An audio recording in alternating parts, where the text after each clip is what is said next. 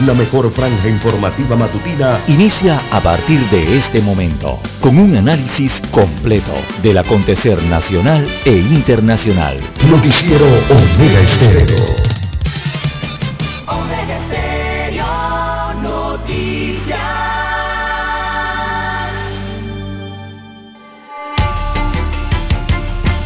A continuación, los titulares, con los hechos que son noticias hoy.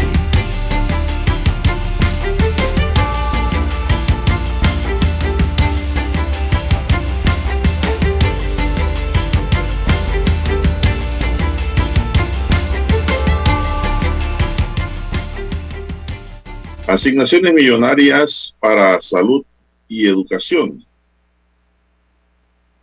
Segunda dosis de es la estrategia ante la llegada de la variante Delta, dice el programa de inmunización en Panamá. Fiscalía sustentó el esquema del caso Blue Apples. Esto se dio ante el juzgado tercero liquidador de causas penales. Se inicia la audiencia por el caso Blue Apples y la fiscalía presenta sus argumentos. También tenemos que Tocumen emite 1.855 millones de dólares para refinanciar su deuda en el mercado de capitales. 13 pacientes de la COVID-19 pierden la vida en las últimas horas. Hay 818 nuevos casos positivos. Sigue muriendo mucha gente a causa de esta enfermedad. Pinchazos. Se despió la agenda de trabajo de políticos opositores, se dice en juicio. MISA dice que se han aplicado 2.9 millones de dosis de vacunas anti-COVID en todo el país. Alcalde y diputado de Colón derriban otro inmueble protegido por el patrimonio. Muy pronto iniciarán los procesos penales. El funcionario que inspeccionó la fragata enfrenta denuncia penal del restaurante. Ahí hubo violación de cuarentena. Así es.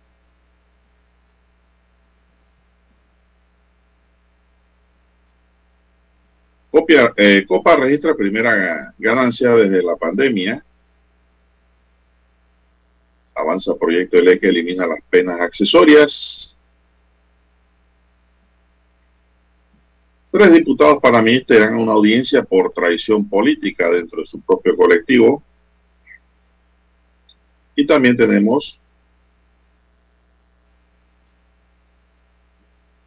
que pagará las becas Pase U a 813 mil estudiantes desde el 9 de agosto. Amigos y amigas, estos son solamente titulares. En breve regresaremos con los detalles de estas y otras noticias. Estos fueron nuestros titulares de hoy. En breve regresamos. 7.30 AM.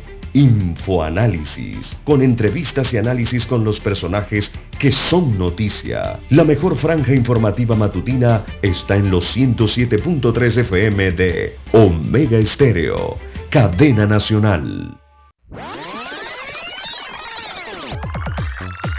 Omega Stereo tiene una nueva app. Descárgala en Play Store y App Store totalmente gratis. Escucha Omega Stereo las 24 horas donde estés con nuestra nueva app.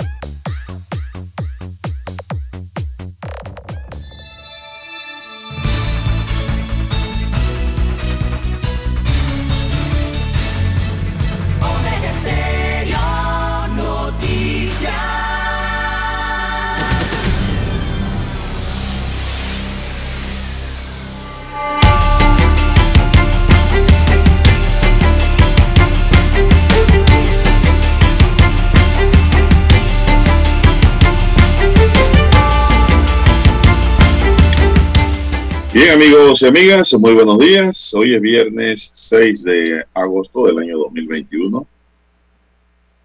En el tablero de controles está Daniel Araúz. En la mesa informativa les saluda Juan de Dios Hernández Sanuri, don César Lara, que está tratando de conectarse, pero debe cerrar todo, todo, todo, para que la invitación de Dani entre.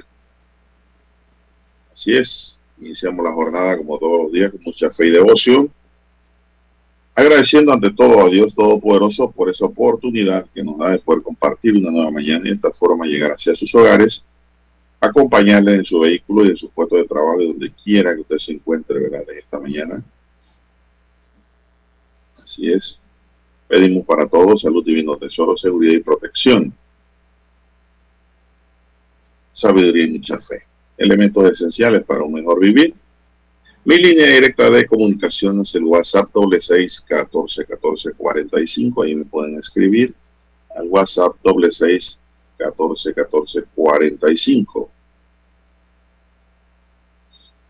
Vamos a iniciar esta mañana informativa. Le repito, don César, no esté mandando señal a la estación. Espere que Dani le envíe la señal. Lo contrario, no va a poder entrar, porque el que pide la señal, el que emite la señal es Dani, desde la base central. Tiene que esperar con el equipo abierto, si funciona el Zoom. ¿No, Dani? Así mismo es. Bien. El Ministerio de Salud informó este jueves 5 de agosto que en las últimas 24 horas un total de 13 personas con COVID-19 perdieron la vida 13 personas, señoras y señores. Y actualiza dos muertes de días anteriores. Estamos hablando de 15 muertos. Ponen 13, pero son 15 en verdad. Por lo que el acumulado de defunciones a causa de este virus asciende a 6.875 personas. 15 fallecidos ayer. 13 del día y 2 rezagados. Imagínense ustedes. Hay que seguirse cuidando y protegiendo, señoras y señores.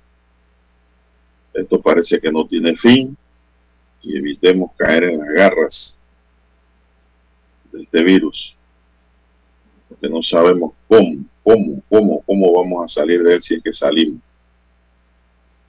En su informe epidemiológico, el MINSA detalló que se reportaron 818 nuevos casos positivos de coronavirus luego de la aplicación de 10.169 pruebas.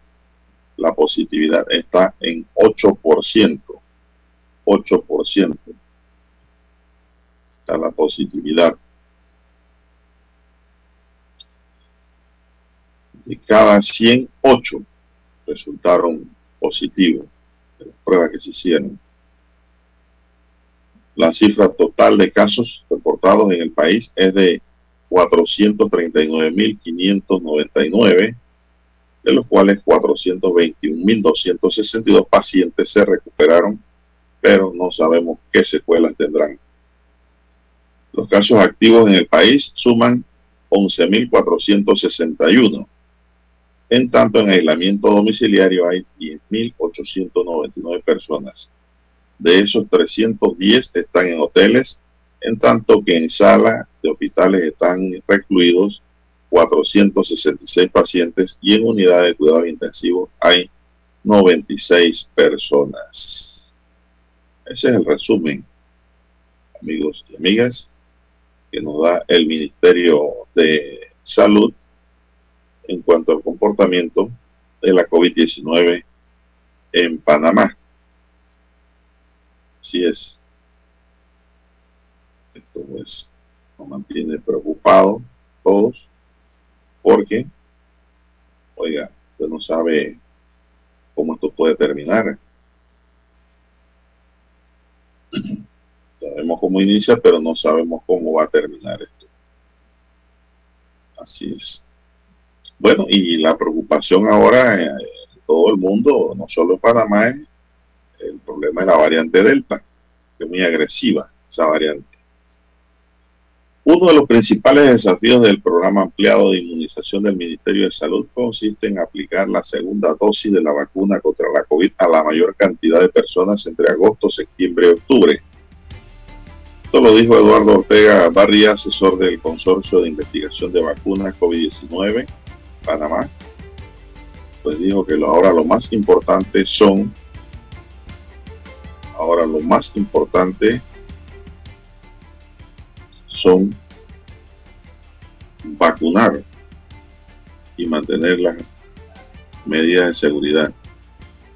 Y lo más importante son las segunda dosis para prepararnos para la posible llegada de la variante Delta, de la cual ya circulan por ahí informaciones en redes sociales, más no es oficial, que si llegó y que está aquí, es que la gente se entera de todo. Sin embargo, el MINSA ha dicho que no ha llegado. La meta del MINSA es contar con unas 3 millones de personas vacunadas con dos dosis en octubre, lo que representaría el 71% de la población. Se trata de un reto mayor si se toma en cuenta que de momento menos del 20% de la población ha recibido las dos dosis de vacuna. De hecho, los reportes del MINSA daban cuenta que hasta ayer en el país se había aplicado al menos una dosis al 50% de la población. La mitad de la población de Panamá, según se informa, tiene ya una dosis colocada, por lo menos. En tanto, un 17% ha completado el ciclo completo, valga la redundancia, es decir, recibió las dos dosis. Las dos dosis de AstraZeneca y dos dosis de Pfizer tienen una efectividad por arriba del 90% contra la variante Delta, precisó Ortega. Esta variante ha sido detectada en al menos 130 países. Los Centros para el Control y la Prevención de Enfermedades, por sus siglas en inglés, de CDC, Estados Unidos, revelaron que la variante Delta es tan transmisible como la varicela y que cada persona infectada y en promedio de, contagia a otro 8 o 9. O sea, cada contagiado 8 o 9 quedan contagiados con la Delta. Según Ortega, se espera aplicar en agosto 1.6 millones de dosis. Sería una cifra mayor a la del pasado mes de julio, cuando de acuerdo a los reportes del MINSA se colocaron 1.1 millones de dosis contra el coronavirus. Bueno, lo que no he escuchado yo es de que haya llegado un nuevo embarque de AstraZeneca, que mucha gente está esperando la AstraZeneca para la segunda dosis. César, ¿qué le parece? Buen día, don Juan de Dios.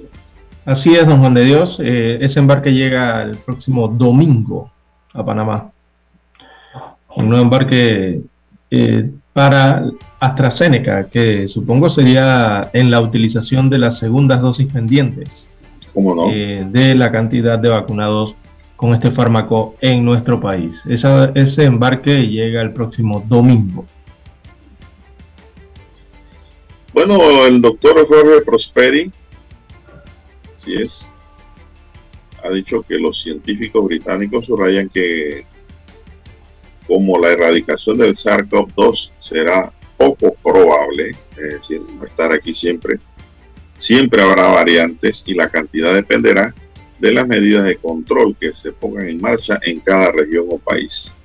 Es decir, que si no cumplimos con la medida de seguridad que conocemos y no llegamos pronto al 75%, repito, 75% o más de cobertura de vacunación, el virus seguirá transmitiéndose y cada vez que lo haga se, se repotenciará, convirtiéndose cada vez una variante más transmisible como es el caso actual de la variante Delta. Los planteamientos Prosperi y el informe de los científicos británicos coinciden con lo señalado por Ortega sobre acelerar la estrategia de inmunización en todo el país.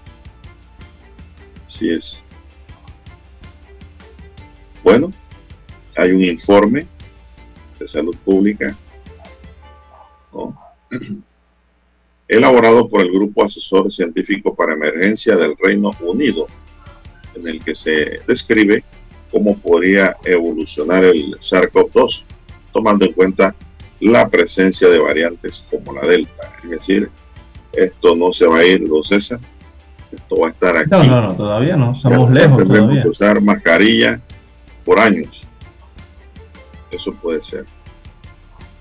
Nada es imposible, estas cosas pueden ocurrir. Y la mejor estrategia de inmunizar, pues,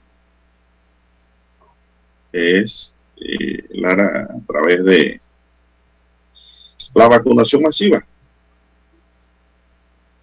Está probado que de los que quedan en UCI o fallecen, casi la mayoría, la mayoría por encima del 90% son no vacunados.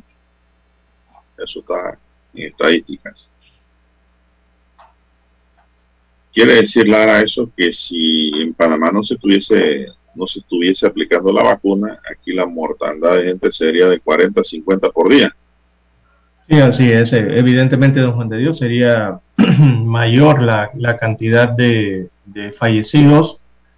Eh, no se trata de que las variantes sean más fulminantes, ¿no? Eh, en estos momentos, pero eh, no es que el virus sea más letal, es hay una mayor cantidad de, gente infectada. Eso es lo que está pasando en el mundo.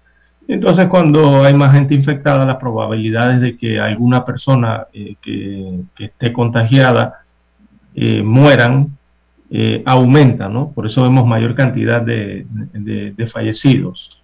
También, cuando aumentan los contagios, usted ve que hay más fallecidos. Yo creo que eso ya las personas lo tienen bastante claro, ¿no? ¿Qué es lo que está ocurriendo ahora mismo eh, en el mundo y, con las diferentes variantes? No simplemente con la Delta, sino porque las otras también están circulando. Se están conjuntando, ¿no? Principalmente la gamma, la alfa y ahora la Delta. Y eh, en los Estados Unidos, Juan de Dios, eh, los epidemiólogos temen de que podría existir la posibilidad o la posibilidad de que se produzca una variante más feroz que la Delta, don Juan de Dios. Ya lo están calculando en los Estados Unidos los epidemiólogos allá y todas esas posibilidades pueden estar por allí, ¿no? Así que hay que seguir cuidándose, don Juan de Dios. Vamos a una pausa. Dani, regresamos. Noticiero Omega Estéreo. La mejor franja informativa matutina está en los 107.3 FM de Omega Estéreo, 530 AM Noticiero Omega Estéreo presenta los hechos nacionales e internacionales más relevantes del día. 7.30 AM. Infoanálisis. Con entrevistas y análisis con los personajes que son noticia. De 8 y 30 a 9 y 30 de la mañana. Sin rodeos. Con Álvaro Alvarado. De lunes a viernes. Por Omega Estéreo.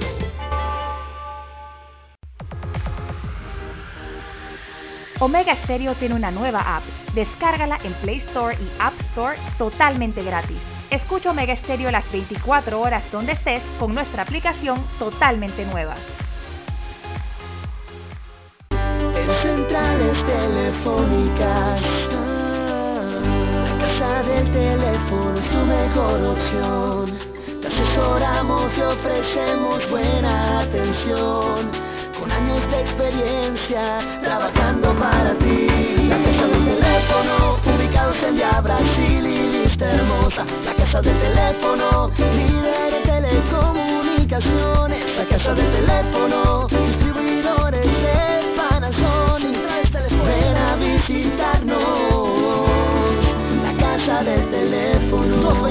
229-0465 lsdtcorp.com Distribuidor autorizado Panasonic para anunciarse en Omega Estéreo, marque el 269-2237.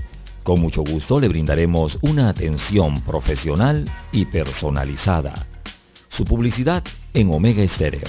La escucharán de costa a costa y frontera a frontera. Contáctenos 269-2237. Gracias.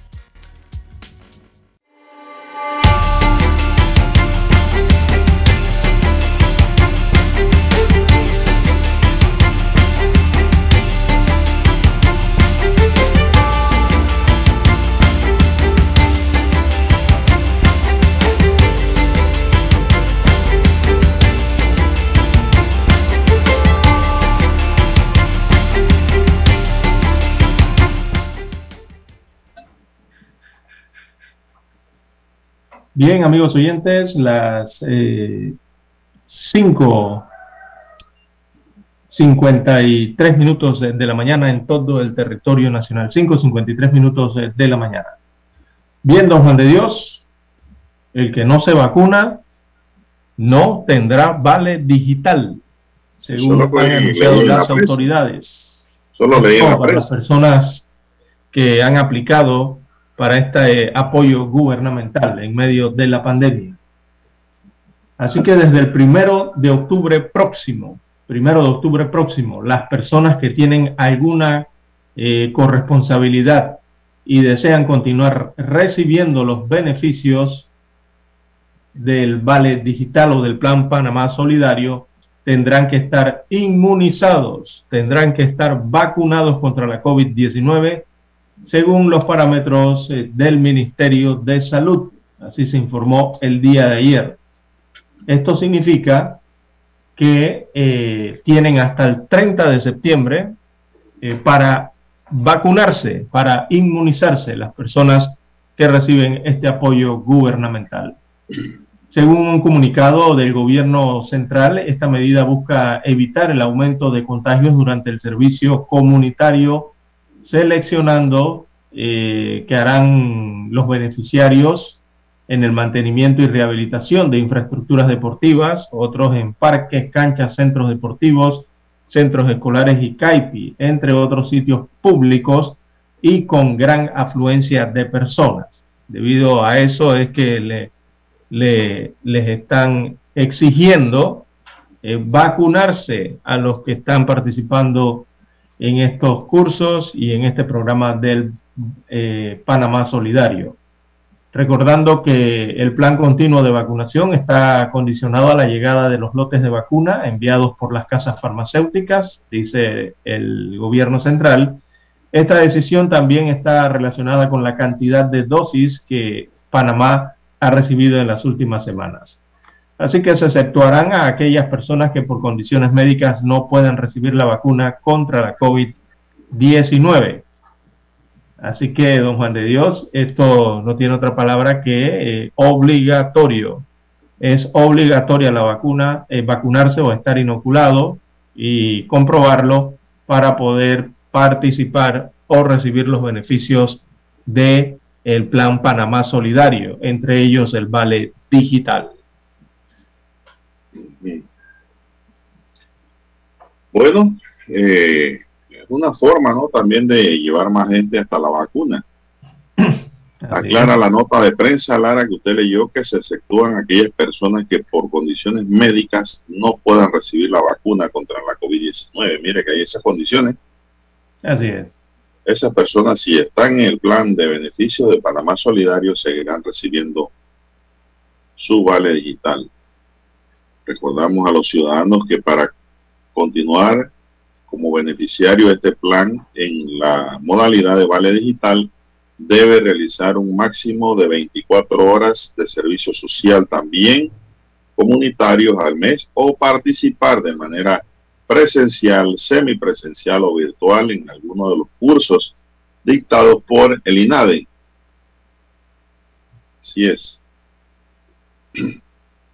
U otro centro autorizado por la Comisión Inter ministerial del Plan Panamá Solidario destaca la nota. Pero la noticia es, Lara, que a partir del primero de octubre, todo aquel que no tenga las dos vacunas no va a recibir el vale, el vale digital, esté o no esté en seminario, claro. Esté dando servicio comunitario o no. Así es. Esta es una nueva regla general por encima de todo lo antes planteado.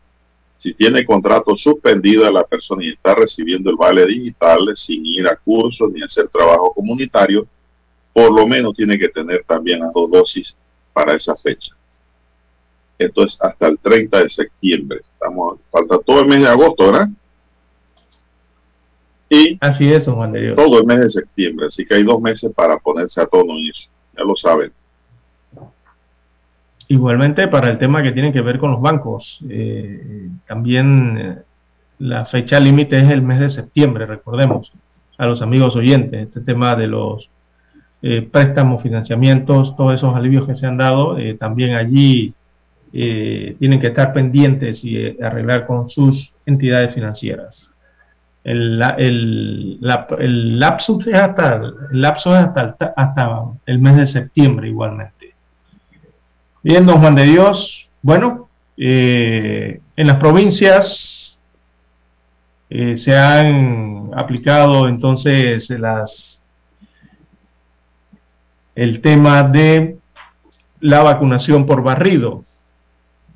Y en algunas no, en algunos distritos sí, en otros distritos está estipulada la mayoría para de 16 años, ¿no?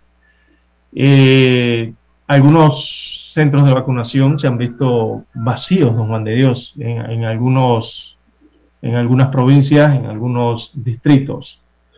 En otros no, en otros sí la población ha acudido entonces a vacunarse, los que han decidido vacunarse. Eh, don Juan de Dios, yo creo que esto tiene que ver mucho con el tema de la edad en estos momentos. Esto de estar de que la vacuna sea de 16 años hacia arriba, o sea, para personas mayores de 16 años de edad, eh, yo creo que ya ha bajado la vacunación por ese tema. No sé si no bajan la edad en ciertos lugares de 12 años en adelante. Será por la cantidad de dosis que tienen en el país actualmente o las que han llegado pero yo creo que eh, eh, deberían abrir eso hasta los 12 años, Juan de Dios, y de forma general, eh, porque ahí hay un cúmulo importante de, personas que también, panameños, que también están esperando vacunarse. Y lo digo porque he observado varios videos ya en varios puntos de vacunación en el país en que han llevado a los niños, al perdón, a los adolescentes de 12 años, 13 años, 14 años y 15 años a vacunar don Juan de Dios y les han dicho que no. Lastimosamente les dicen que las órdenes eh, emanadas es, es para la vacunación de 16 años hacia arriba, que todavía la de 12 años en, ciertos, en ciertas provincias y en ciertos circuitos no está autorizada. Entonces regresan los, muchachos para la casa sin ser vacunados, teniendo eh, las dosis, don Juan de Dios. Yo creo que esto ya lo deben abrir de 12 años hacia adelante. Hay que hacer la pausa.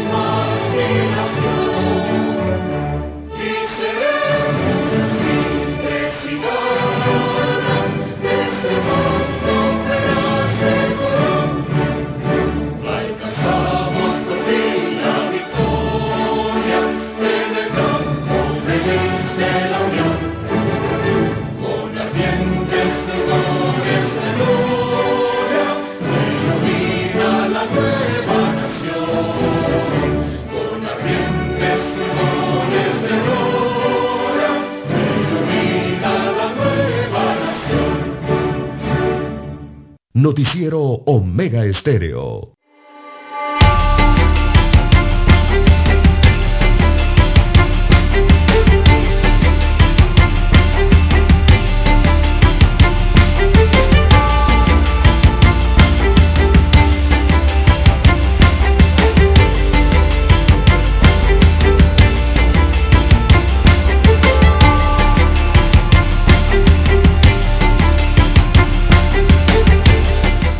Seguimos, señoras y señores, y entramos en la hora 6 en adelante a conducir con mucho cuidado, señoras y señores, porque los accidentes están a la orden del día y las consecuencias son costosas.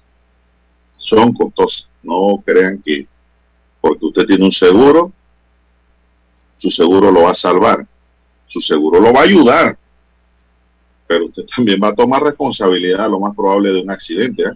porque los seguros cubren hasta cierto límite establecido en la póliza. Si su seguro de daños a tercero, Lara, nada más es de, póngale que máximo, 5 mil dólares, porque hay.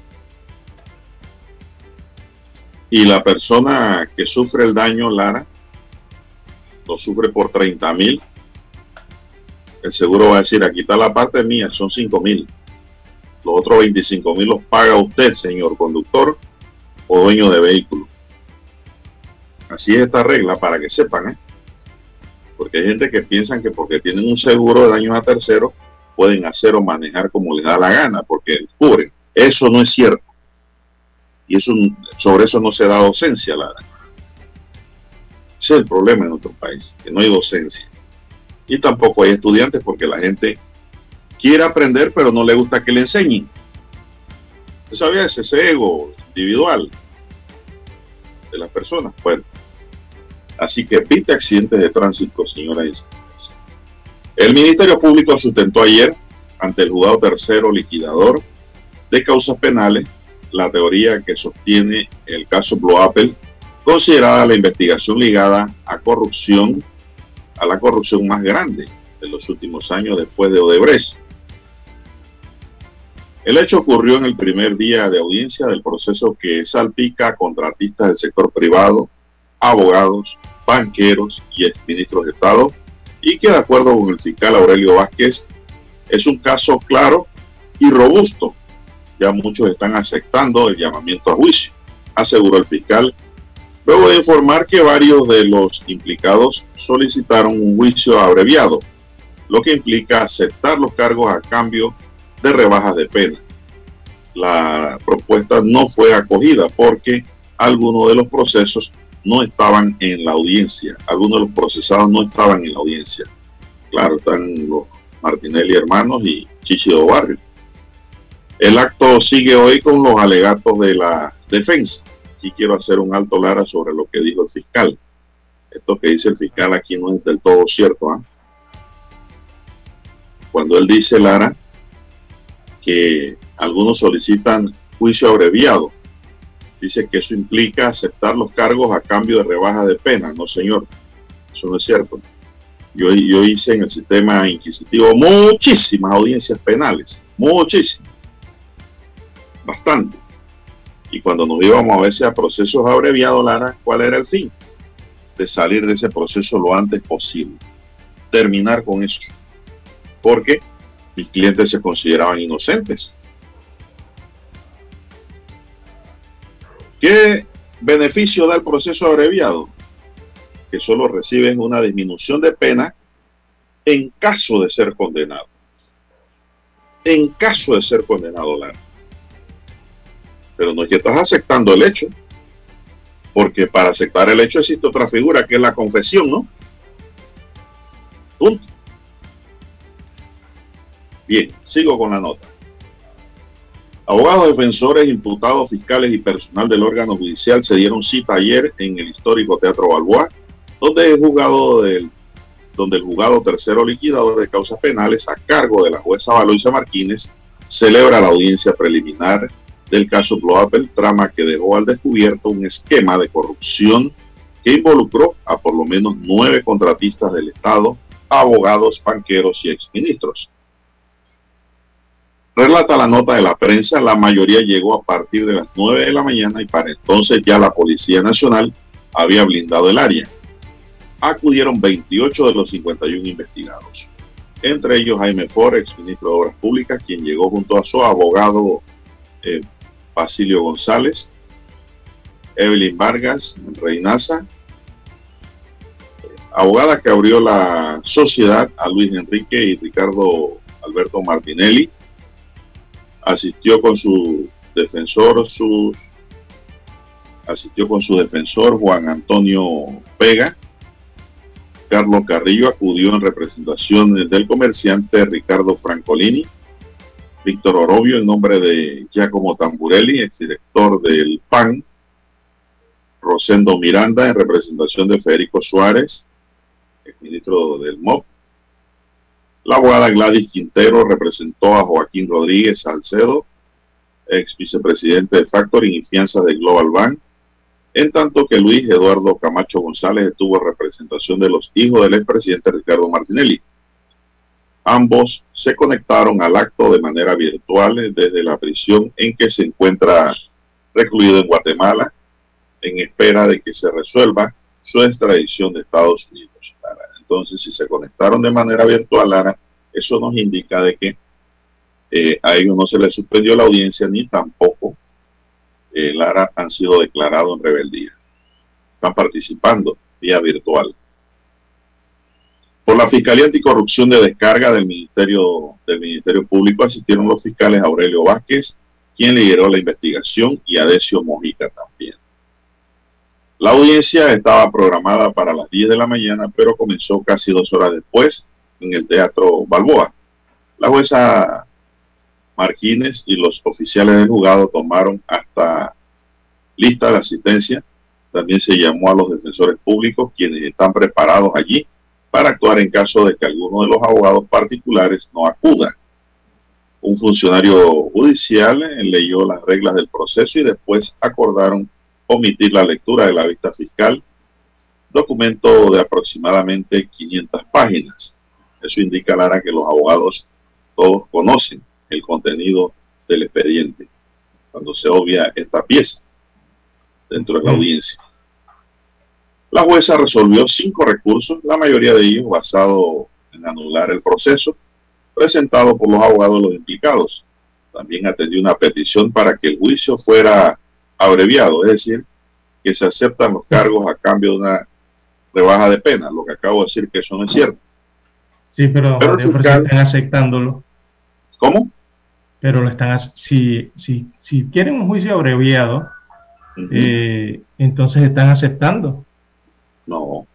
¿Qué están aceptando entonces? Que están aceptando salir del problema lo antes posible. Y, y en caso de ser condenado, ser beneficiado con una rebaja de pena.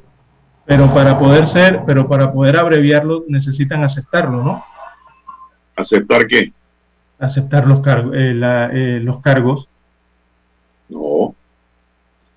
¿En, qué, ¿En base a qué cargos están haciendo ese juicio? Acuérdense que hay cinco cargos ahí distribuidos. Pero son cargos de, pero son cargos de, de, lavado y de todas estas cosas, ¿no? De todo. hay de todo. Ajá, pero si los aceptan, entonces ¿qué ocurre? Si aceptan los cargos eh, para lograr el juicio abreviado, no están aceptando la culpabilidad. Algunos pudieran aceptar, pero tú no puedes dar por hecho el 100% de que si yo quiero un proceso abreviado porque soy culpable. Mm. En ese proceso abreviado yo puedo también demostrar mi inocencia. Si yo estoy implicado y siento que el fiscal no, no tiene los elementos necesarios de prueba y de convicción para llamarme a juicio, yo pido el abreviado porque voy a demostrar que yo no tengo nada que ver con eso. También se debe valorar las pruebas entonces, presentar. Claro, claro. Ahí se debate todo, pero de una manera más rápida. Ajá, considera entonces si hay suficientes indicios, ya sea de la culpabilidad o de la inocencia. Sería así entonces. No, que aquí no van a debatir quién es culpable y quién es inocente. Aquí este es un proceso, una audiencia preliminar en donde van a calificar la investigación del fiscal, ¿no? Si hay mérito suficiente para llamar a juicio, por eso es Y entonces, o si no lo hay, ¿qué significa el abreviado, Lara? Pero no se impone condena entonces. Sí se puede poner en condena si se va al proceso abreviado, pero no se aceptó abreviado. ¿Qué te, qué, qué te quiero decir? Que el proceso abreviado recoge inmediatamente, Lara, la audiencia preliminar con la audiencia de fondo. Entonces, ¿qué pasa? ¿Por qué algunos abogados han pedido abreviado? A pesar de que saben que no se puede hacer porque no hay algunos que no están en la audiencia, de que ya lo pidieron. Y a la hora de que si son condenados sus clientes, ellos le van a decir al juez, nosotros pedimos proceso abreviado. Queremos que se nos tome en cuenta ese elemento para una rebaja de pena. Ese es el meollo del asunto. Bueno, dice Dani que hay que hacer una pausa. Vamos a la pausa. Somos Omega Estéreo. 40 años siendo la cadena nacional en FM Estéreo, pionera en Panamá. Desde los estudios de Omega Estéreo, establecemos contacto vía satélite con la voz de América. Desde Washington, presentamos el reportaje internacional.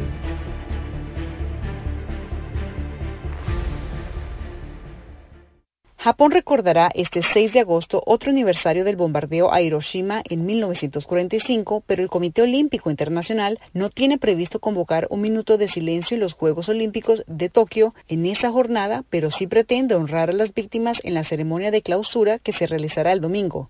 En una carta enviada el 28 de julio a Thomas Bach, presidente del Comité Olímpico Internacional, el alcalde de Hiroshima, Kazumi Matsui, le pidió guardar un minuto de silencio y escribió textualmente, espero que los atletas y las personas relacionadas con los Juegos toquen la realidad del bombardeo atómico de alguna manera. Más adelante, Matsui agregó, me pregunto si podría pedirles que guarden un minuto de silencio a las 8 y 15 de la mañana del 6 de agosto en la Villa Olímpica, a donde quiera que se encuentren cada uno de ellos y que participen en sus mentes en la ceremonia de conmemoración de la paz que se celebrará en Hiroshima ese día. El bombardeo estadounidense se produjo a las 8 y 15 de la mañana del 6 de agosto de 1945. Redujo la ciudad a cenizas y dejó a 141 mil víctimas hasta el final de ese año. El portavoz del Comité Organizador de Tokio 2020, Masa Takaya, dijo en un correo electrónico que, de acuerdo con el organismo internacional, desde los Juegos de Río se incorporó a la ceremonia de clausura un programa para dar, dijo, nuestros pensamientos a aquellos que perdieron la vida en acontecimientos dolorosos de la historia y por otros motivos diversos. Entiendo que la política del Comité Olímpico Internacional es compartir los pensamientos de la gente de Hiroshima en esa ocasión, agregó el portavoz Takaya. El presidente del Comité Olímpico Internacional visitó Hiroshima el 16 de julio, una semana antes de la ceremonia de apertura de los Juegos Olímpicos de Tokio, depositó una corona de flores en el Parque Conmemorativo de la Paz de Hiroshima y calificó los Juegos como una luz de esperanza para un futuro pacífico. Cristina Caicedo Smith, Voz de América, Washington.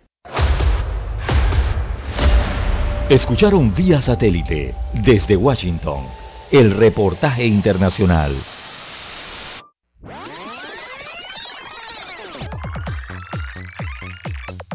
Omega Stereo tiene una nueva app. Descárgala en Play Store y App Store totalmente gratis. Escucha Omega Stereo las 24 horas donde estés con nuestra aplicación 100% renovada.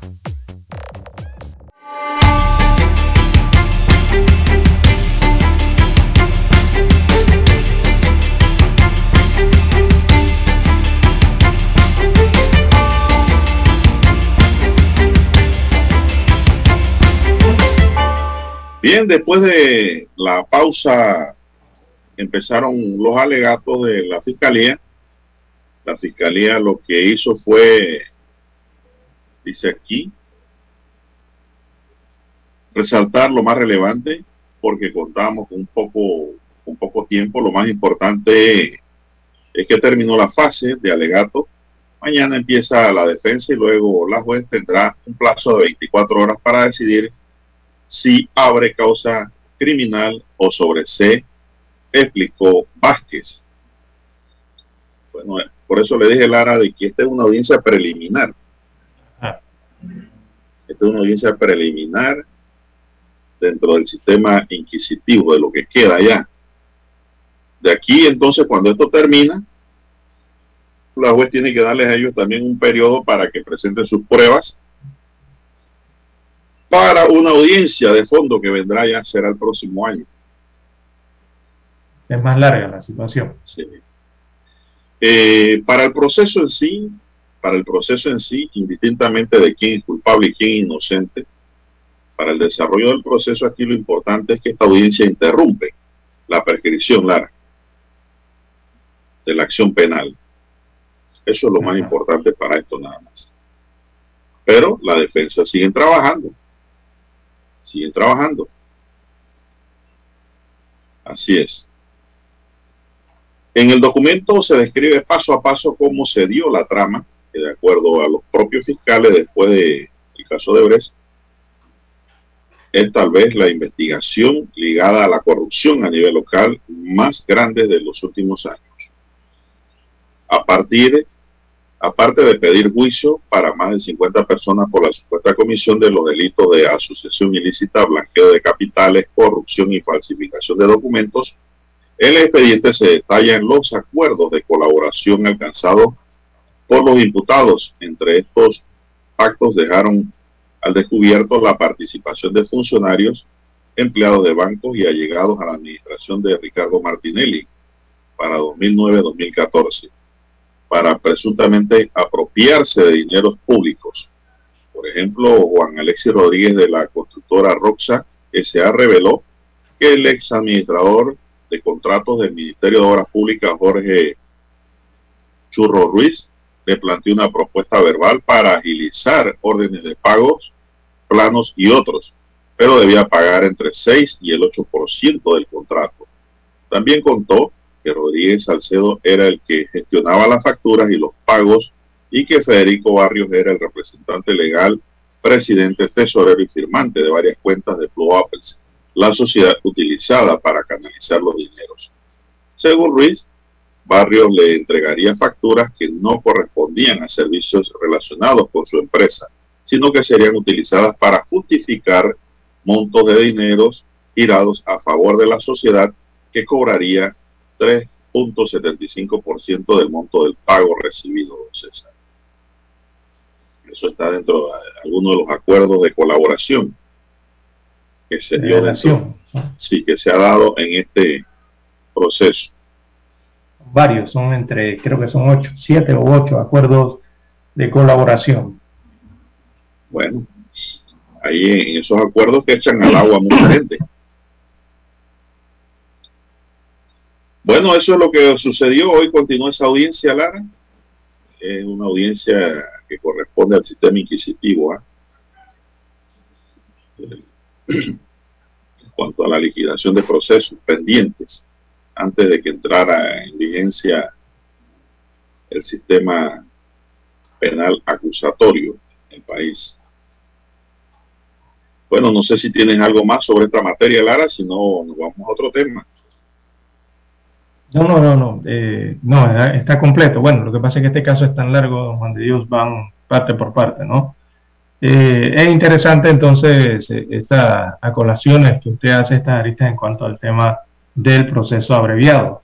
Porque las preguntas que le hacía don Juan de Dios es porque regularmente uno tiende a pensar que eh, el acusado reconoce su culpabilidad y que por eso eh, algunos se van al proceso abreviado.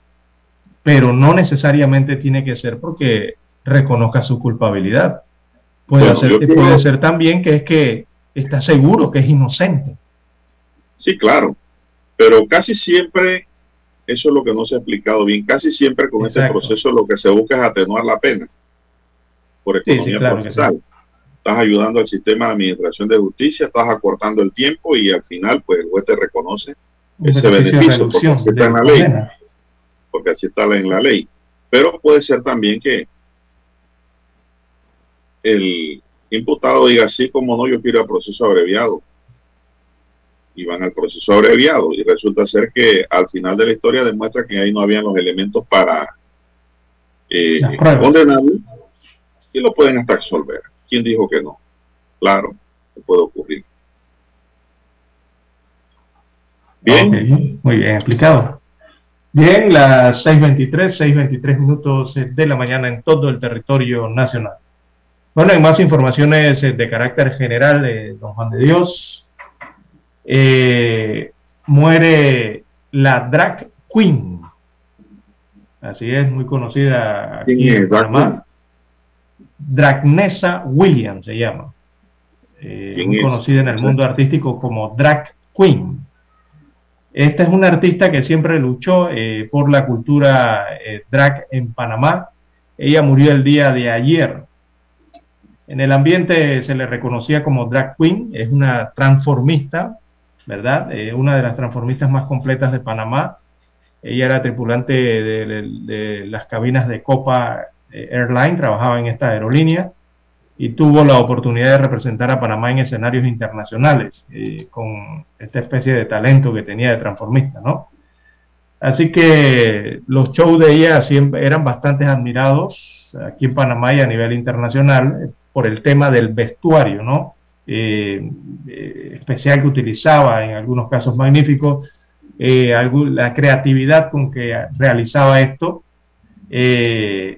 Sobre todo, era, aquí en Panamá hacen el World Pride de Panamá, esta parada ¿no? del orgullo gay. la que siempre observaban ustedes con estos trajes de colores y todas estas vestimentas de transformismo, esa era Dragnesa William, que murió el día de ayer. No se explica, no se dan detalles de la causa de la muerte de, esta, de este ciudadano, ¿no? Pero eh, muy conocido también en Panamá, producto de las actividades que realizaba. Lastimosamente también muere el día de ayer, otro panameño más. Ok. Bien, las 6.25 minutos de la mañana. Eh, ¿qué, era Drag Will? Drag, Will era. Drag Queen, Queen, reina, reina. ¿Reina de qué? Del drag. Transformismo. De transformismo. era, era hombre transformista. Así es. Bueno. Pasa su alma. Pasa su alma. ¿Qué vamos a hacer? 6, 26 minutos de la mañana en todo el territorio nacional. También eh, para el día de hoy, don Juan de Dios, eh, la Asamblea Nacional ha, reculado eh, con el proyecto Pico y Pala.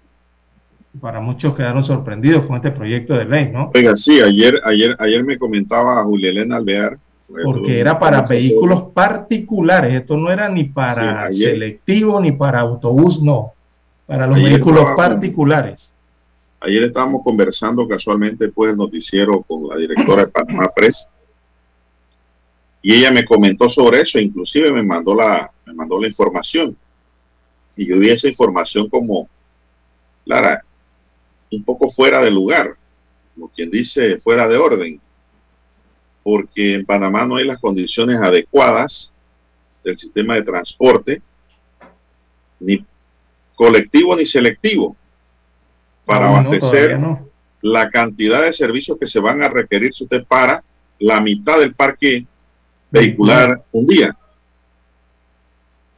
Eso trastocaría inclusive el orden familiar, Lara. Claro, correcto. Eso trastocaría el orden laboral también de los panameños. Muchos llegarían tarde a su trabajo o no llegarían. La movilidad. Todo eso es un perjuicio a la sociedad con esa propuesta que está descabellada y fuera de lugar. ¿Usted sabe quiénes aplaudían que sí? Los taxistas. Vea. Ahí sí, ¿no? Pero ellos no quieren, ellos no quieren todos los días estar en la calle. Ellos quieren estar en un día, un día no. Para pagar menos las cuentas que deben. Para pagar menos a la financiera y a los bancos. Pero si quieren que el resto de la población, Lara, les apliquen la misma medida. Apliquen esa medida. Sin considerar que en Panamá hay muchas familias que dependen de sus automóviles, muchísimas. Sí, sobre todo el sector de la provincia de Panamá, ya no es sector, perdón, eh, sobre todo la provincia de Panamá Oeste, don Juan de Dios. Porque este proyecto de ley eh, eh, buscaba entonces limitar esa circulación, como usted bien señala, de los vehículos particulares. en base a la numeración de las placas. Y en los sectores que iba a atender esto eran los distritos de Panamá, el distrito de Arraiján y el distrito de La Chorrera. Nada más incluía tres distritos para el pico y palo, Juan de Dios. ¿En qué quedó eso? Bueno, eh, lo van a archivar, lo van a enterrar. No queda de otro. Entiérrenlo y échenle una capa de ahí, cemento. Ahí sí da gusto decir cuando van a, eh, van a archivar o a enterrar o le, van a colocar un esa de, de, folder a un proyecto de ley encima. Así es.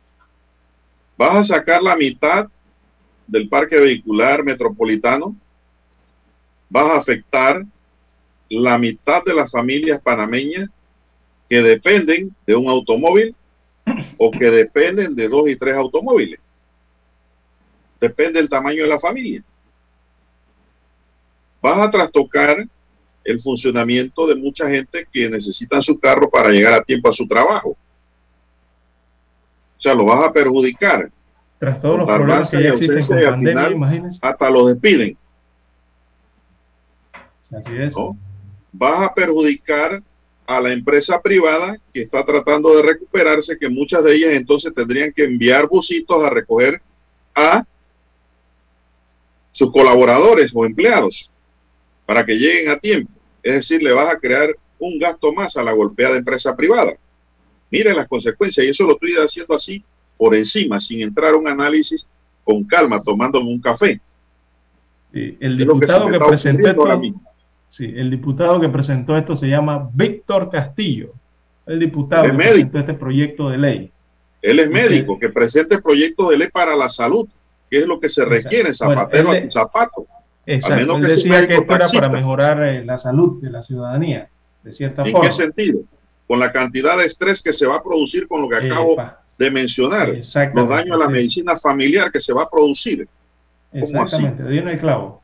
La ansiedad, Ahí falta Ahí falta aplicar bioética, que era lo que enseñaba la difunta doctora Ana Sánchez, que en paz descanse. Se nos fue hace pronto y perdimos una gran, un gran valor. La hija del ex rector Seferino Sánchez, distinguido biólogo de nuestra primera casa de estudios superiores de quien fue alumno yo también, cuando estudió biología.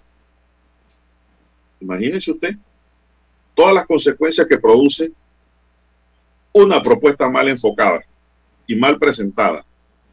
Y quizás hasta mal consultada. Totalmente. Vamos a...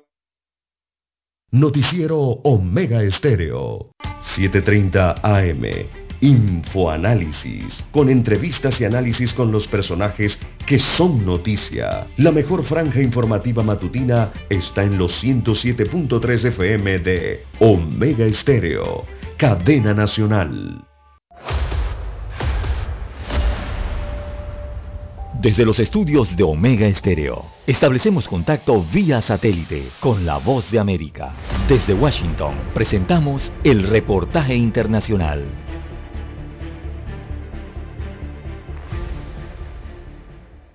Las opciones para que la oposición en Nicaragua se mantenga en la contienda electoral se siguen reduciendo significativamente luego de que el gobierno del presidente Daniel Ortega busca inhibir a candidatos ya inscritos ante el Consejo Supremo Electoral, lo que a criterio de Agustín Jarquín Anaya, ex fórmula presidencial de Daniel Ortega, agrava el ya cuestionado panorama democrático de Nicaragua. yo creo que ese es un, objetivo, ganar con la mayor obtención posible. Bien, los partidos están haciendo su mejor esfuerzo pero el hecho es que objetivamente el proceso electoral no está sirviendo. La más reciente inhibición promovida por el gobierno sandinista fue contra la ex reina de belleza Berenice Quesada, inscrita oficialmente como candidata a la vicepresidencia por el partido Ciudadanos por la Libertad, y si bien técnicamente el partido puede reemplazar a su candidata, a criterio de los analistas el proceso electoral se vuelve cada vez más viciado. En tanto, la vicepresidenta y primera dama Rosario Murillo dijo a medios oficiales que lo objetivo del gobierno es asegurar el respeto a los derechos humanos y evitar que ocurran hechos que atenten contra la estabilidad del país.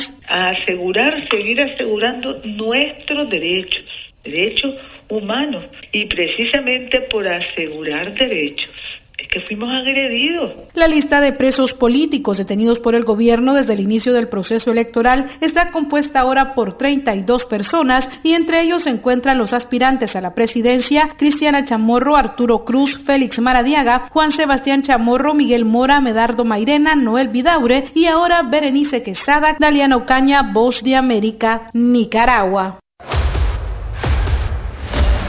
Escucharon vía satélite desde Washington el reportaje internacional. Problemas de tierra, accidentes graves, reclamos a aseguradoras, incumplimientos de contratos, reclamos de herencias, todo asunto civil y penal, consulte al 6614-1445. Ahora contamos con el servicio de asesoría, confección de pliegos de cargos, impugnación y defensa en materia de contrataciones públicas. 6614-1445.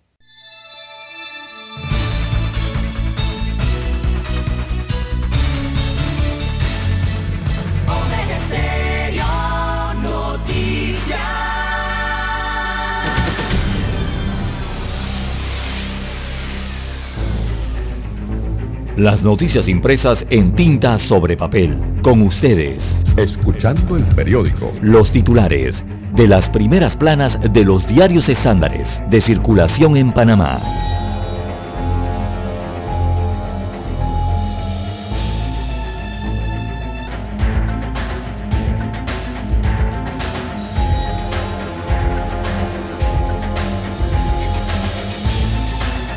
Bien, amigos oyentes, el diario La Estrella de Panamá titula para este viernes 6 de agosto del año 2021, Diálogo por la Caja del Seguro Social, el álgido debate fuera de la mesa.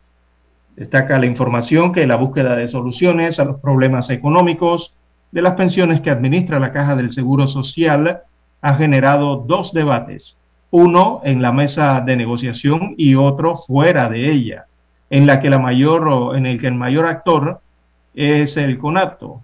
Insiste en un diálogo tripartito. CONUSI considera insuficiente la propuesta y pide un diálogo más amplio, son las posiciones. Eh, la estrella de Panamá cita a César Quintero Sánchez. César Quintero Sánchez es jefe de planificación de salud de la Caja del Seguro Social. Abro comillas, le cito. La mesa de negociación se ha manejado democráticamente a tal punto que el reglamento establece que no se aprueba si no cuenta con el 81% de los votos. Cierro comillas. Es eh, lo que señala el jefe de planificación de salud de la Caja del Seguro Social, que también está eh, anuente a este diálogo, están inmersos en este diálogo. Bien, en otros títulos para la mañana de hoy que destaca la estrella de Panamá, el arte como terapia para mejorar la salud mental. Eh, aparece fotografía de la artista plástica Yadira Llanes. Es una convencida de que se puede sanear por medio del arte. Y ella fue ganadora del premio en categoría estudiante a mejor póster presentado en el Congreso Científico de la Asociación Panameña para el Avance de la Ciencia 2021. Así que hay reportaje interesante en la página 2B al respecto. También en otros títulos, un fallo de la Corte pone en aprietos a magistrados. Se trata de un fallo unánime en el Pleno de la Corte Suprema de Justicia. Allí se ordenó que el primer tribunal resolviera unas recusaciones de un litigio que tiene 15 años y del que el Ministerio Público adelanta investigaciones por una posible compra de fallo. Así que ponen aprietos esto a la Corte Suprema de Justicia. También para hoy, en el caso Blue Apple, la estrella destaca que jueza niega incidentes presentados por abogados defensores. También en la página 5B hay un análisis, la tercera dosis, la necesidad de protegerse y la desigualdad de acceder a la vacuna, precisamente de lo que hablamos hace algunos instantes, eh, refiriéndose a la vacunación contra la COVID-19 en nuestro país y también en el mundo. Bien, hay un reportaje interesante del Museo del Titanic. Eh, allí ese museo te lleva a un recorrido por la tragedia. Así que este museo está ubicado en Orlando, Florida. Está este museo del Titanic. en el que los visitantes podrán experimentar el camino del suceso fatal. También para hoy, crisis migratoria a la espera de soluciones, eh, según la ex vicecanciller, perdón, corrijo, según el ex vicecanciller Luis Miguel Incapié, la región vive la peor crisis migratoria que se haya dado en gran eh, medida por la pandemia, mientras que el politólogo Richard Morales considera que las soluciones que han planteado los gobiernos de América Latina han sido insuficientes. Hoy se reúnen los cancilleres de Panamá y Colombia, se reúnen en la provincia de Darién, ahí en el área limítrofe. Bien, eh, a la fotografía principal del diario La Estrella de Panamá eh, versa sobre la situación que se registró ayer en el deporte del fútbol, que impactó el mundo deportivo a nivel internacional. Y bueno, aparece fotografía de Lionel Messi. Fin de una era, la titulan. Sin duda, uno de los mejores futbolistas del mundo que debutó con tan solo 16 años de edad en el FC Barcelona el 16 de noviembre del 2003 y que todos apuntaban a que terminaría su carrera en el club azulgrana o blaugrana. Este jueves 5 de agosto se anunció su salida por obstáculos económicos y estructurales después de 18 años de jugar en este club del Barcelona. Oiga, y ni el significativo gesto de Messi sirvió para que se pudiese quedar en el Barcelona. Ese tema administrativo allá en la Liga Española fue el que lo obligó, o más bien obligó al equipo del Barça a renunciar al argentino. Porque el problema aquí era que ni él se quería ir, ni el equipo tampoco lo, quería dejar ir. No quería que se fuera, quería que siguiera trabajando. Y él quería seguir trabajando allí o jugando allí. Pero por estos temas administrativos y contractuales o estructurales de la propia liga, eh, nos sorprendió entonces a todo el mundo y a, los aficionados al Barcelona esta noticia inesperada de verdad. Bien, eh, el cuadro COVID-19 del diario La Estrella de Panamá destaca para hoy 4.300, perdón, corregimos. La cifra es 439.599 casos confirmados de COVID-19 en el país a lo largo de la pandemia. Eh, también hay 6.875, es la cifra de fallecidos totales en Panamá. Eh, en las últimas 24 horas, los casos nuevos marcaron 818, son los nuevos pacientes o casos confirmados en las últimas 24 horas y ayer fallecieron 13 eh, personas, destaca el diario La Estrella de Panamá. En cuanto a los recuperados, la cifra va por 421.263 personas que se han restablecido, que se han curado, que han logrado recuperarse de la enfermedad. En cuanto a los fallecidos, bueno, aclaramos allí que son oficialmente 13 muertes en las últimas 24 horas, pero hay que sumarle dos fallecimientos acumulados de días anteriores. Por lo tanto, la cifra total es de 15 muertos eh, dados a conocer el día de ayer. Bien, hacemos, eh, bueno, eh, tenemos ya en línea a don Juan de Dios Hernández con los principales titulares del diario La Prensa. Adelante, don Juan de Dios. Asignaciones millonarias para salud y educación. Los sectores de salud, protección y seguridad social, educación y cultura están entre los mayores asignados y recibirán en el que recibirán en el presupuesto general del Estado varios millones. Segunda dosis de es la estrategia ante la llegada de la variante Delta uno de los principales desafíos del programa ampliado de inmunización, considera en aplicar la segunda dosis de la vacuna contra la COVID-19 a la mayor cantidad de personas entre agosto, septiembre y octubre, porque la variante Delta está tocando la puerta, así que ya no se cruzó. Y esa sí es contagiosa, inclusive más violenta. Esa fulmina a la gente rápido.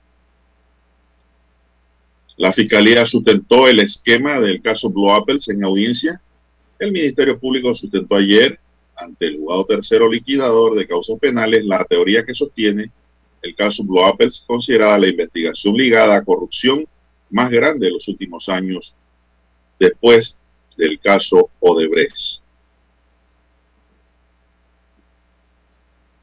Más titulares en esta mañana. Gobierno dice, beneficiarios del Vale Digital deben estar vacunados con dos dosis anti-COVID antes del 30 de septiembre y son para el Plan Panamá Solidario. Si no lo están, le van a suspender el Vale Digital. lo anunció ayer el gobierno a través de un video en redes sociales. Dígame.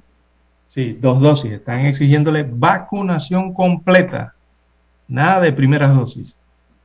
Bueno, pero todo el que se pone una dosis se pone la segunda. Eso es normal. Tocumen emite 1.855 millones para refinanciar su deuda. 13 pacientes de COVID-19 perdieron la vida en las últimas horas. Se reportan 809 casos positivos y dos rezagados que hacen un total de 15 fallecidos. Empresa Amber respalda emisión de 155 millones de dólares a cambio de créditos fiscales en ley de turismo. En el caso Pinchazo se espió la agenda de trabajo de políticos opositores. Según pues corre el proceso seguido a Ricardo Martinelli.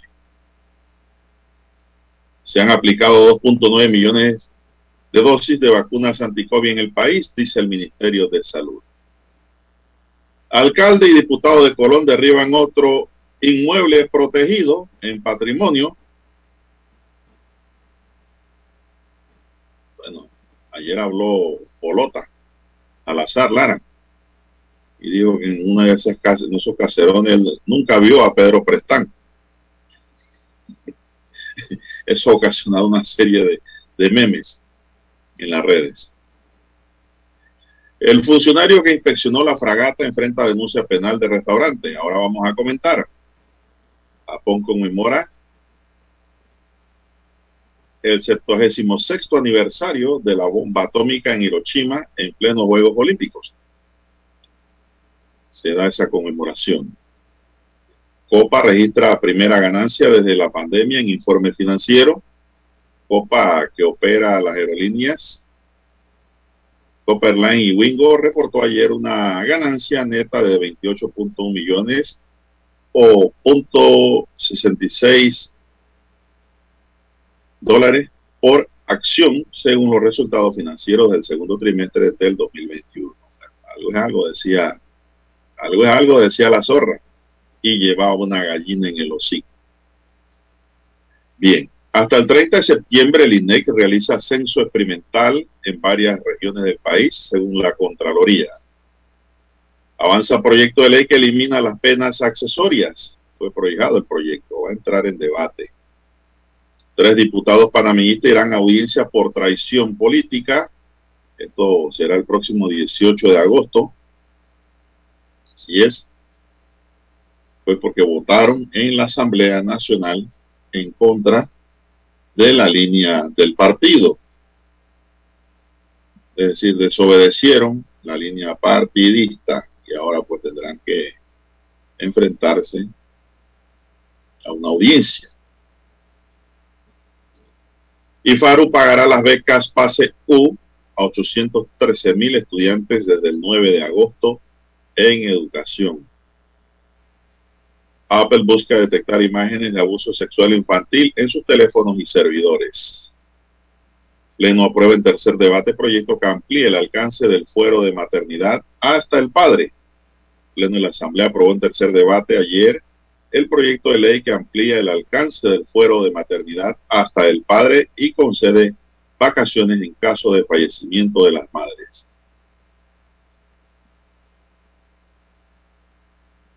El Barcelona dice, Messi no seguirá ligado más al club. Eso le ha dolido mucho a Lara. El panameño Adalberto Carrasquilla se une al Houston Dynamo de la MLS mediocampista panameño que jugó muy bien la Copa Oro se unirá ahora a las filas de Houston en la Liga Americana de Fútbol. Deja Europa en segunda división. También tenemos que la Unión Europea rechaza haber participado en conspiración contra Evo Morales en 2019. Si es, países deben explicar planes estratégicos de recuperación, dice la CEPAL en materia de inversiones. Legisladores de Estados Unidos instan a Biden a cerrar la prisión de Guantánamo. Si es, luego de los atentados del 11 de septiembre. El colombiano Anthony Zambrano se confirma como estrella con la plata olímpica en los Juegos Olímpicos de Tokio. Costa Rica negocia la compra de vacunas contra la COVID-19 para inmunizar a sus niños ahora. Y Bill Gates dice que pasar tiempo con Jeffrey Stein fue un error enorme en una entrevista que le concedió a CNN. Amigos y amigas, estos son los titulares del diario La Prensa que le hemos leído correspondientes a esta fecha. Vamos a una pausa y regresamos. Hasta aquí, escuchando el periódico. Las noticias de primera plana, impresas en tinta sobre papel.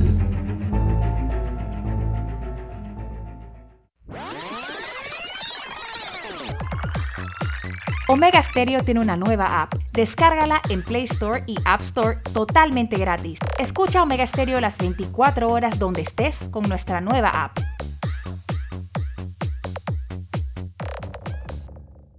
Para anunciarse en Omega Stereo, marque el 269-2237.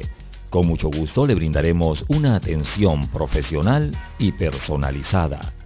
Su publicidad en Omega Stereo la escucharán de costa a costa y frontera a frontera. Contáctenos 269-2237. Gracias.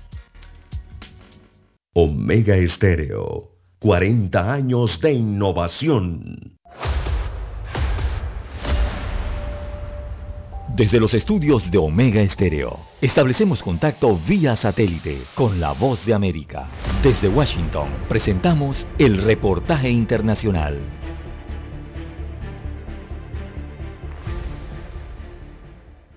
La farmacéutica Moderna dijo que su vacuna COVID-19 tiene una efectividad del 93% durante seis meses después de la segunda dosis, lo que apenas muestra cambios respecto al 94% de eficacia reportada en su ensayo clínico inicial.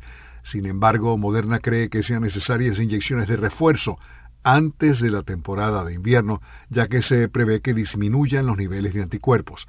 Tanto Moderna como su rival Pfizer y BioNTech han estado abogando por una tercera dosis para mantener un alto nivel de protección contra la pandemia.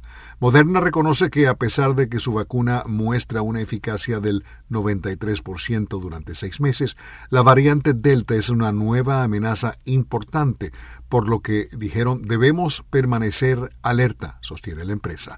Entre tanto, Pfizer prevé solicitar autorización para una tercera dosis a finales de este mes y algunos países como Israel ya han comenzado o tienen previsto comenzar a administrar una vacuna de refuerzo a personas mayores o vulnerables.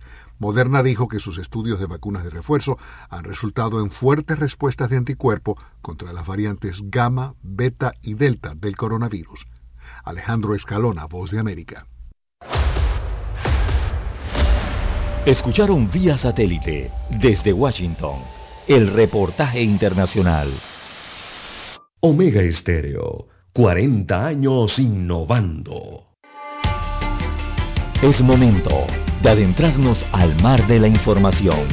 Este es el resultado de nuestra navegación por las noticias internacionales más importantes en este momento.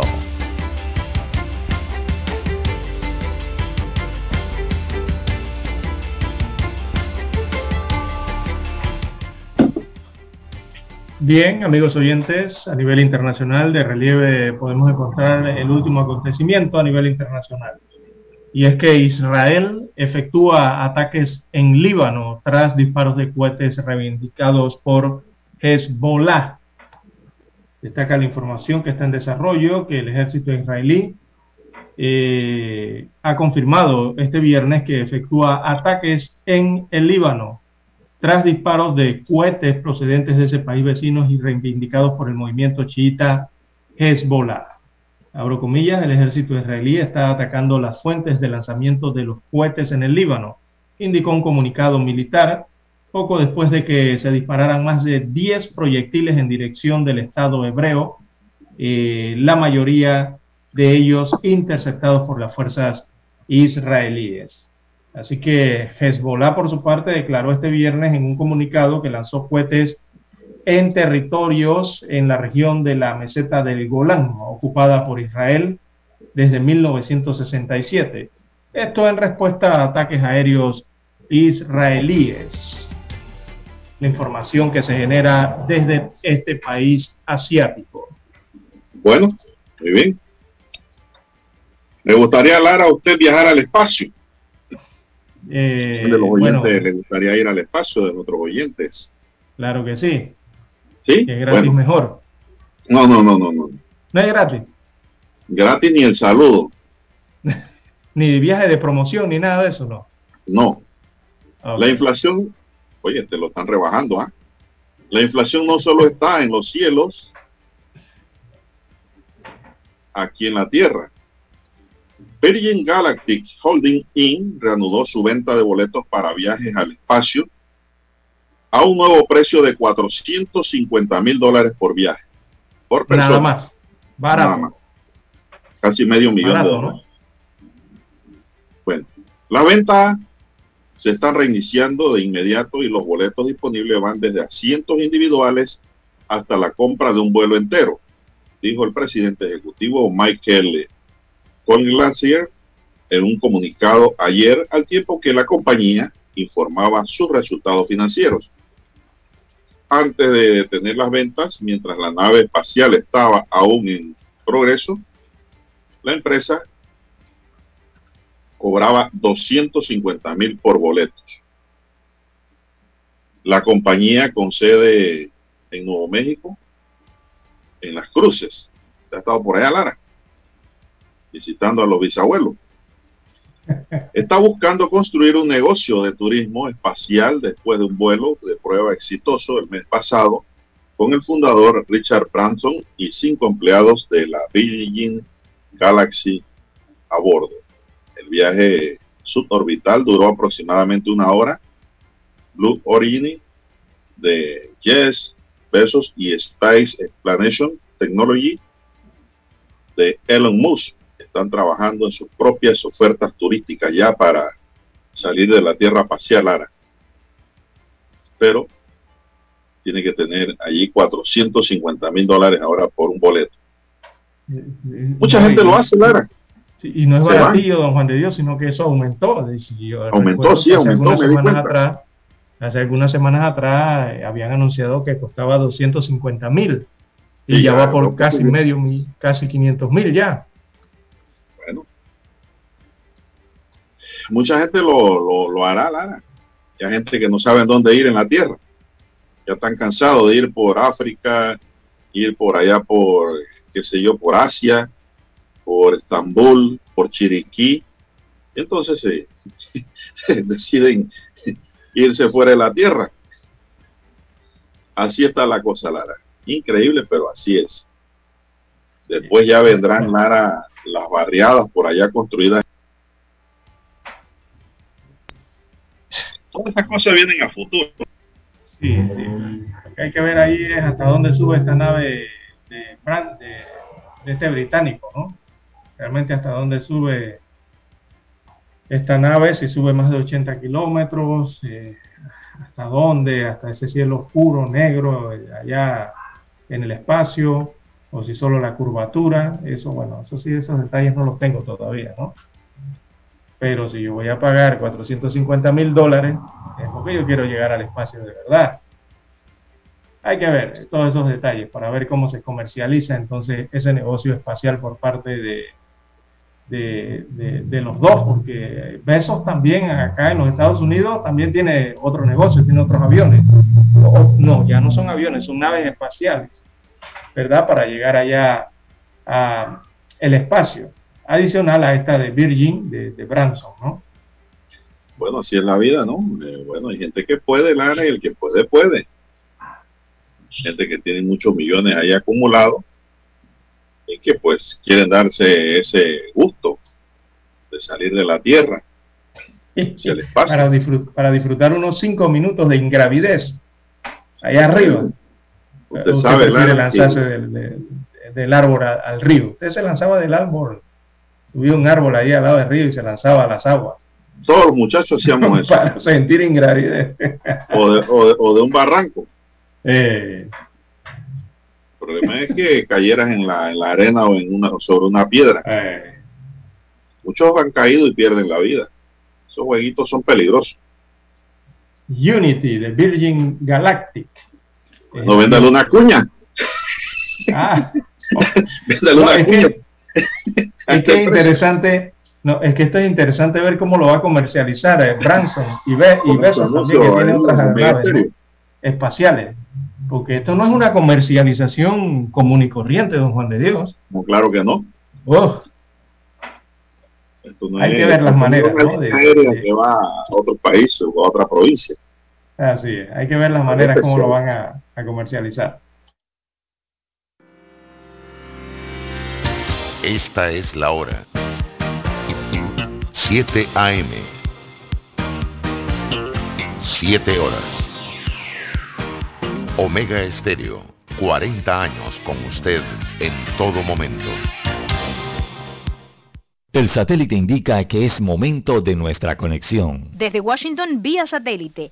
Y para Omega Estéreo de Panamá, buenos días, América. Buenos días, América. Vía satélite. Desde Washington.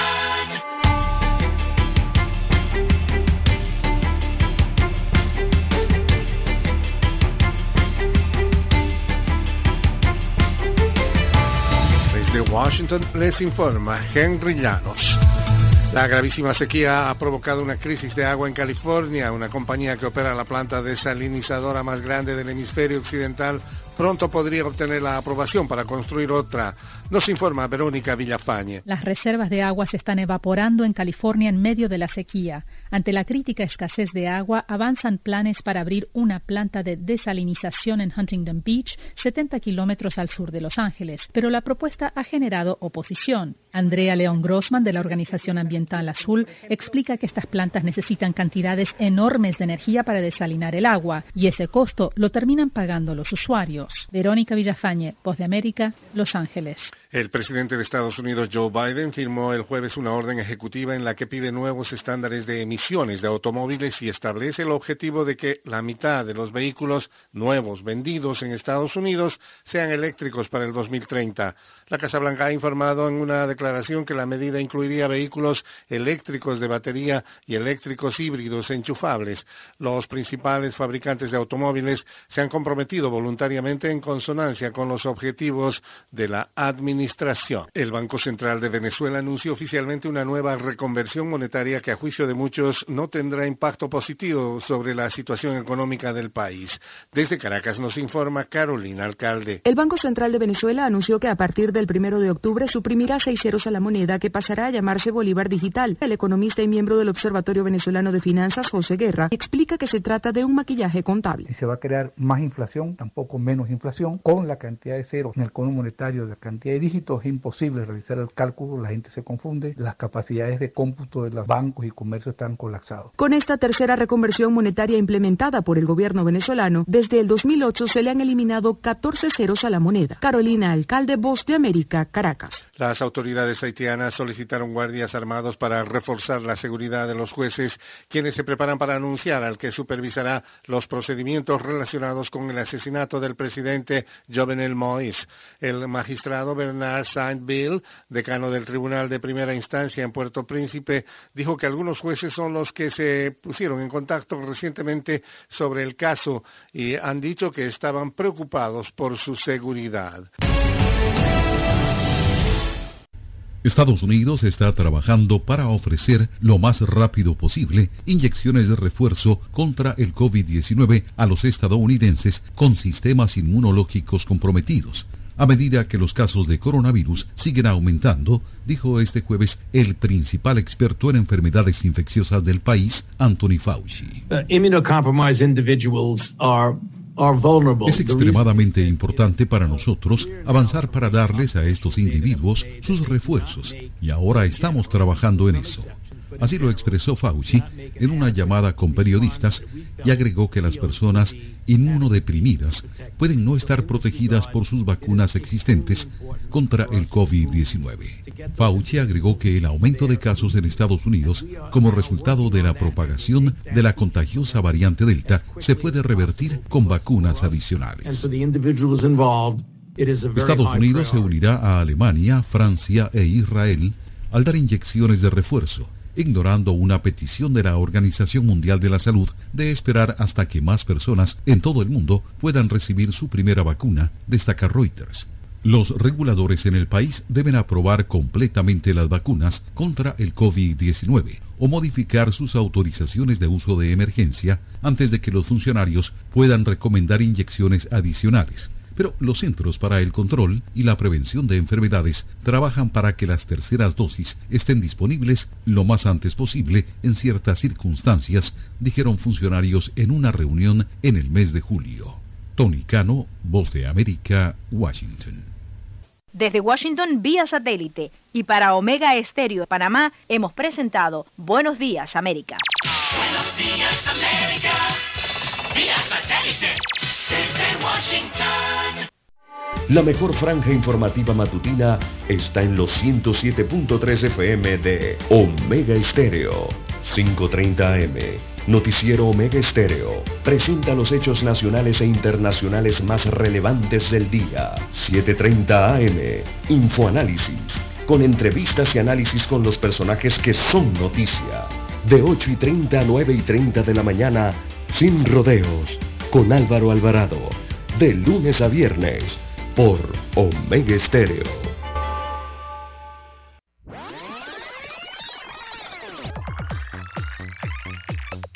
Omega Stereo tiene una nueva app. Descárgala en Play Store y App Store totalmente gratis. Escucha Omega Stereo las 24 horas donde estés con nuestra aplicación 100% renovada.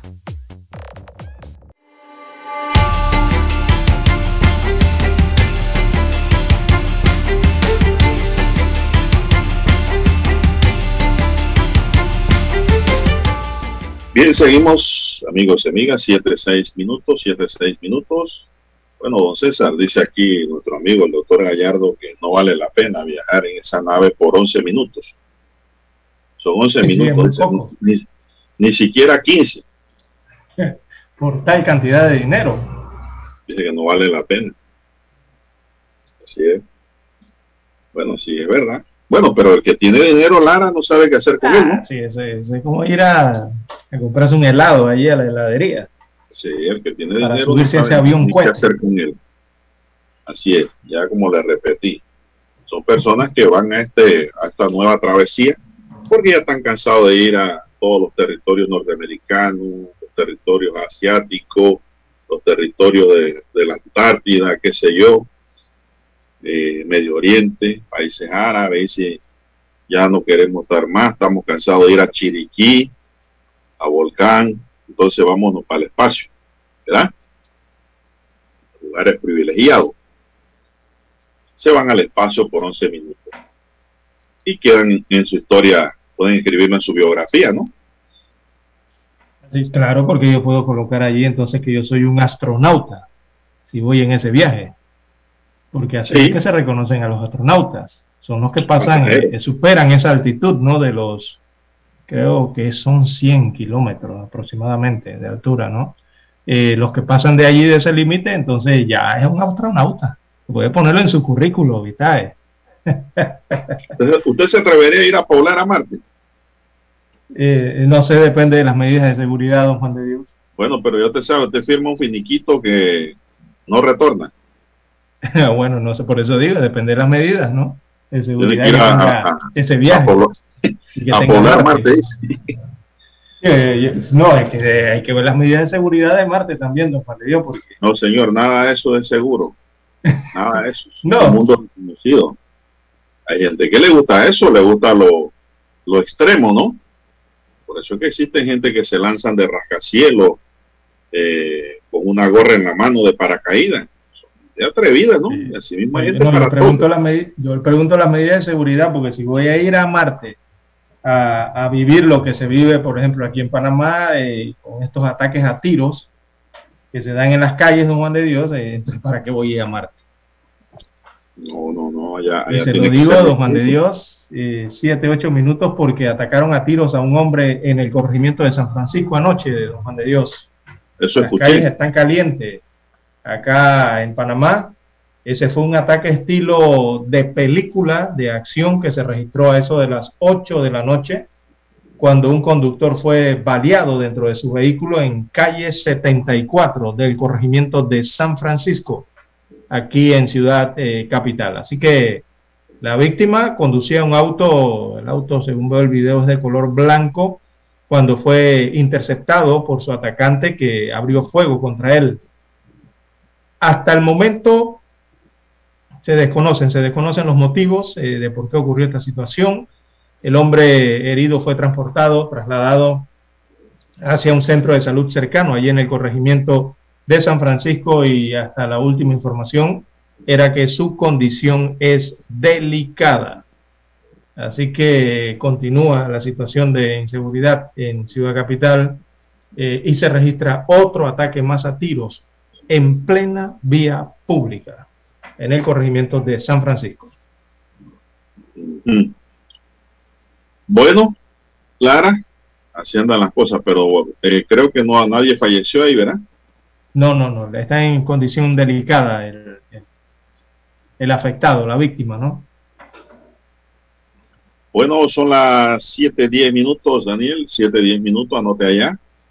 Cristian Viera Piat, el jefe de atención ciudadana de la Junta Comunal de Bellavista, que en enero pasado alertó que el restaurante La Fragata violaba la cuarentena para evitar los contagios por la COVID-19, dice la prensa hoy que vive un Via Crucis. Enfrenta una denuncia penal por la supuesta comisión del delito de abuso de autoridad eh, demanda o denuncia que fue interpuesta por el dueño de la fragata, es decir, de denunciante pasó a ser denunciado. La historia de Viera Piat es la siguiente. Tiene siete años de trabajar en la Junta Comunal de Bellavista.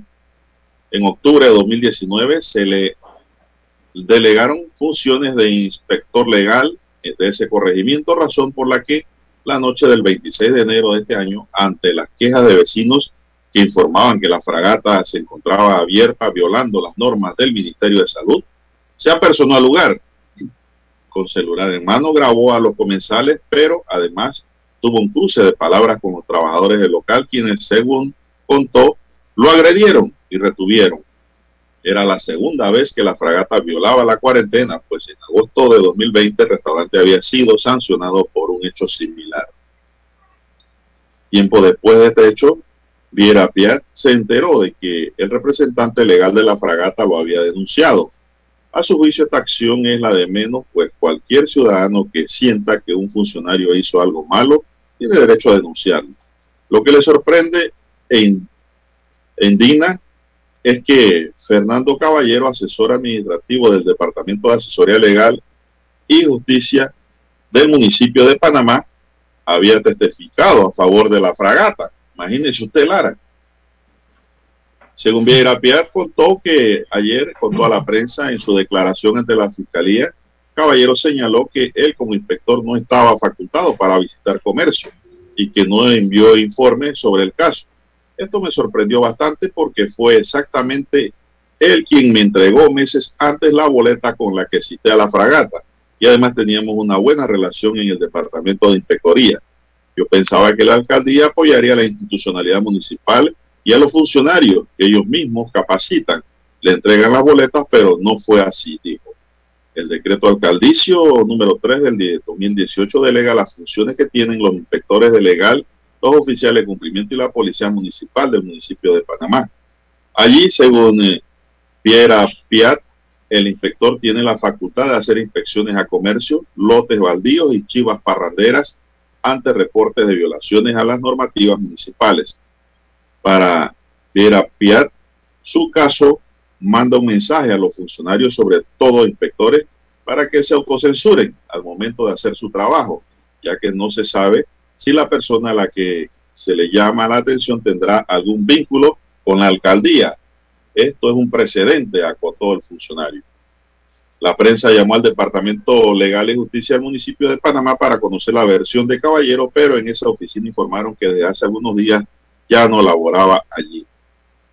En un hilo de Twitter, Viera Piada aseguró que la multa de la fragata fue suspendida por la Corte Suprema de Justicia. Imagínense ustedes.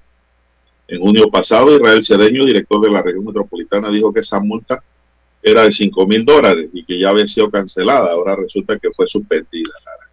Entonces, si el director regional de salud no sabía qué había ocurrido con la multa, mejor que no diga nada, porque fue recurrida. Es decir, fue impugnada. Eh. Pero lo curioso aquí es que al inspector ahora le abren un proceso por abuso de autoridad. Un inspector que hay que darle una medalla de oro. Eh, son unos picotazos que se están dando allá que nadie entiende. Bueno, y la alcaldía manga por hombro, como siempre, desde que llegó esta nueva administración del señor Fábrega. Oiga, sí. Y, hoy hablando de Fábrega, eh, con la inauguración del nuevo mercado San Felipe Neri, allí en la esquina de Avenida B, con la Avenida Balboa. Eh, ¿En qué quedó el tema de los estacionamientos? ¿Usted no ha escuchado nada de eso? Porque allí esa, esos estacionamientos del mercado se los habían entregado o estaba en licitación o en proceso a una empresa privada para el cobro de los estacionamientos a los consumidores. O sea, eh, si yo voy allá a comprar tomate, apio y, y papas y repollo, tenía que pagar el estacionamiento para ir a hacer eso. Y es un mercado público del municipio capitalino. Bueno, hay que ver en qué terminó esa... Eh, no me extrañaría, nada que se lo faciliten a los bien cuidados. y son una autoridad en la calle aquí. Ni la alcaldía ni la policía hacen nada por controlar ese relajo que hay. Por lo menos personalmente, yo que siempre estoy por ahí, por esa área, eh, personalmente, don Juan de Dios, esa es una forma de hacer que yo no vaya a comprar ese mercado. Y se lo digo al alcalde directamente. Si usted va a cobrar los estacionamientos de ese mercado San Felipe Neri, por lo menos con este contribuyente que contribuye constantemente comprando allí, eh, no va a contar si allí se llega a cobrar el estacionamiento. Así es. Así es. Eh, ¿Y qué venden ahí, Lara? El mercado San Felipe Neri, el mercado eh, público, don Juan de Dios, el que estaba allá más abajo en San Felipe. ¿Usted, qué va a comprar? ¿Qué, usted compra más allí? Yo la verdad es que ya... Ah, no, no, claro, las legumbres, las hortalizas, todo eso, don Juan de Dios, eh, cuando voy allí. para no ir hasta el Merca Panamá, el más cercano que me quedaba era ese, dentro del centro de la ciudad. Compra su gallina van patio. eso de cobrar estacionamientos, eh, ¿qué Clara, una pregunta, ¿ahí venden allí en el patio? Sí, claro, ahí venden de todo eso. Ah, bueno, entonces hay que... Hay restaurantes y todo allí dentro del mercado, muy buena comida. Así que no han dicho nada sobre los estacionamientos. No, no han, no han aclarado eso todavía. Mientras tanto, los bien cuidados siguen haciendo fiesta. Así es. Eh, esperemos que haya algún pronunciamiento, ¿no? Para estar claros, no yo, sino la ciudadanía esté clara de, a qué atenerse cuando va al mercado San Felipe Neri. Así es. Bien, don Juan de Dios, eh, tenemos que hacer la pausa y regresamos porque una doctora querelló a otros doctores, reconocidos ah, doctores en Panamá. Guerra de doctores, vamos a la pausa. Omega Stereo tiene una nueva app. Descárgala en Play Store y App Store totalmente gratis. Escucha Omega Stereo las 24 horas donde estés con nuestra aplicación totalmente nueva.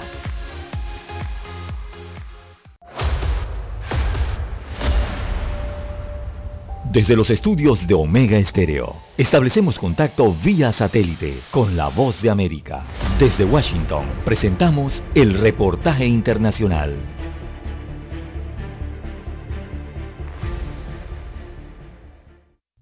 Autoridades en Texas continúan la investigación de un accidente en el que murieron más de una decena de presuntos migrantes y que dejó heridos a otros 20 luego de que el vehículo en el que eran transportados se estrelló en una autopista al norte de McAllen.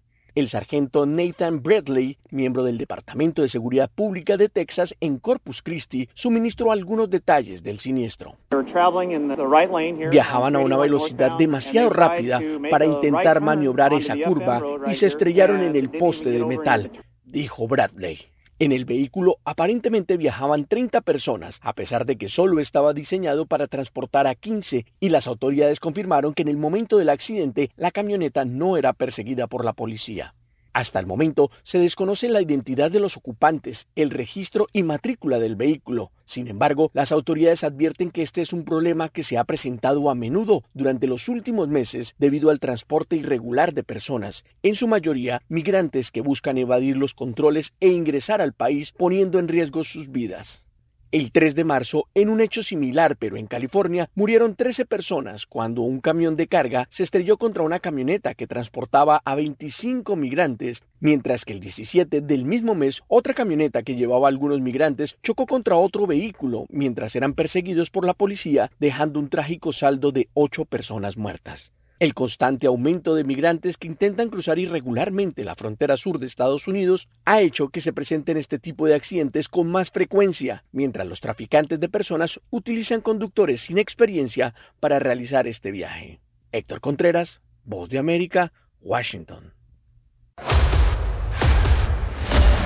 Escucharon vía satélite desde Washington el reportaje internacional. Para anunciarse en Omega Estéreo, marque el 269-2237. Con mucho gusto le brindaremos una atención profesional y personalizada. Su publicidad en Omega Estéreo. La escucharán de costa a costa y frontera a frontera. Contáctenos 269-2237. Gracias. Problemas de tierra, accidentes graves, reclamos a aseguradoras, incumplimientos de contratos, reclamos de herencias, todo asunto civil y penal, consulte al 6614-1445. Ahora contamos con el servicio de asesoría, confección de pliegos de cargos, impugnación y defensa en materia de contrataciones públicas. 6614-1445. 7.30 AM Infoanálisis, con entrevistas y análisis con los personajes que son noticia. La mejor franja informativa matutina está en los 107.3 FM de Omega Estéreo, cadena nacional.